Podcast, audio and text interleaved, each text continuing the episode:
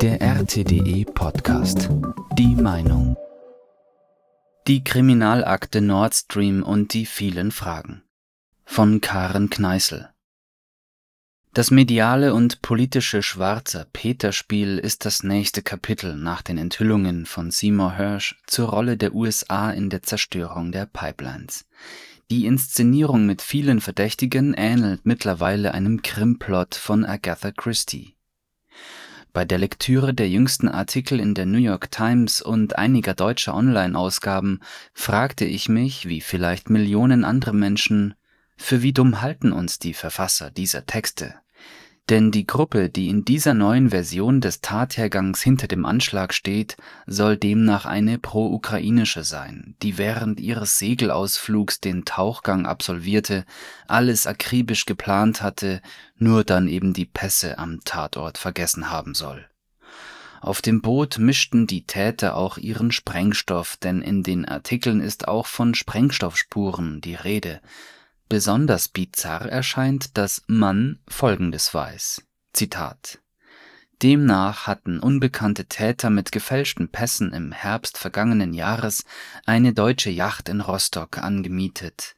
Mieter war formell eine in Polen registrierte Firma in Besitz eines Ukrainers Laut den Ermittlungen waren lediglich sechs Menschen an dem Anschlag auf die Pipelines direkt beteiligt, darunter neben dem Bootsführer zwei Taucher, zwei Helfer und eine Ärztin.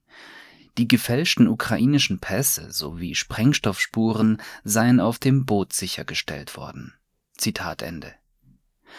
Aber der große Rest, wie die Finanzierung, internationale Verbindung etc., ist unbekannt eine groteske Sachverhaltsdarstellung, die derzeit in den deutschen Medien intensiv und so ernsthaft diskutiert wird, dass man sich fragt, ob dies alles Satire ist.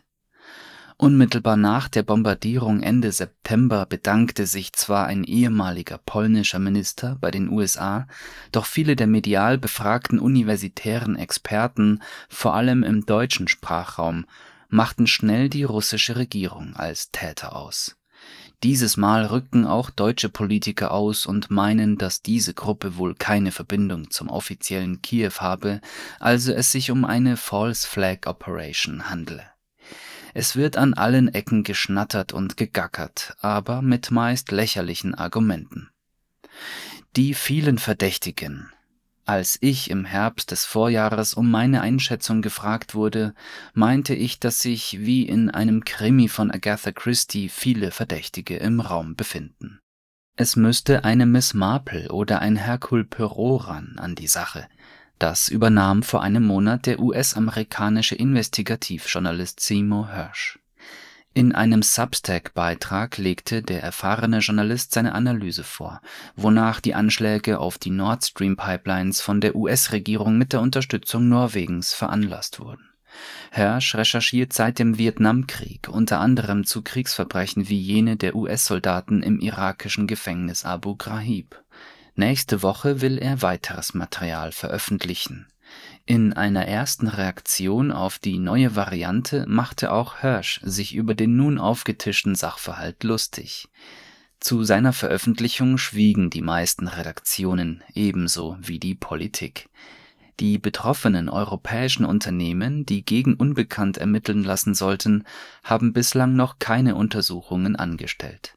Und Russland wird in die Ermittlung erst gar nicht einbezogen in diesen Tagen setzt nun ein Blame Game ein, in dem der schwarze Peter einander wechselseitig zugeschoben wird.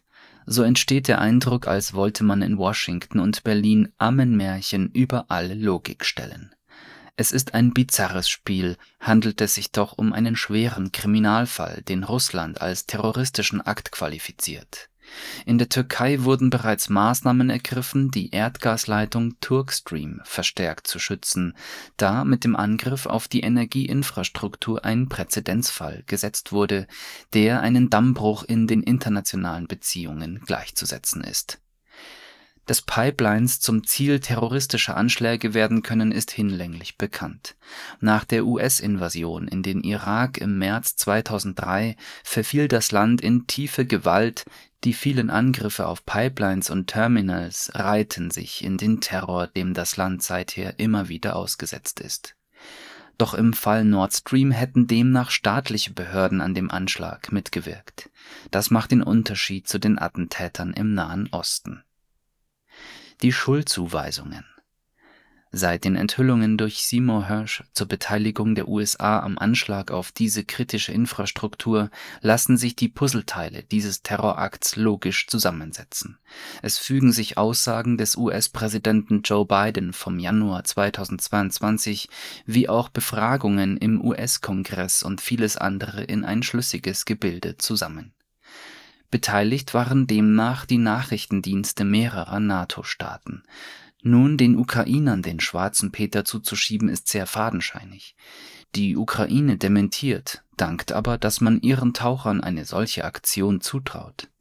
Auf der Weltbühne debütierten schon bessere Schauspieler mit klügeren Drehbüchern, die letztlich auch Fiktion waren die Inszenierung der aktuellen Darstellung scheint ins Leere zu laufen, denn wie sehr die USA und einige EU-Staaten, allen voran die Balten und Polen, die seit dem Beginn einer direkten Trasse von Russland nach Deutschland um ihre Transiteinnahmen bankten, gegen die Erweiterung von Nord Stream opponierten, war mir stets klar ich sagte auch bereits im Jahre 2018, dass die USA alles daran setzten, dass auch eine fertiggestellte Nord Stream 2 nicht operativ werden sollte.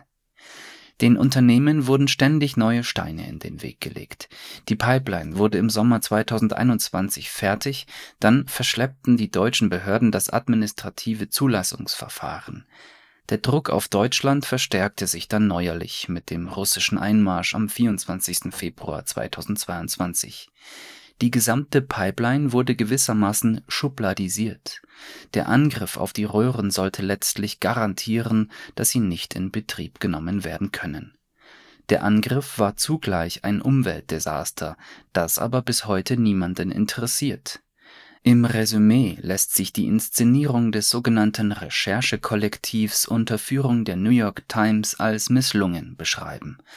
Die New Yorker Redaktion entschuldigte sich Jahre nach dem Beginn des Irakkrieges bei ihren Lesern für die Falschinformationen zu Massenvernichtungswaffen im Irak und vieles mehr.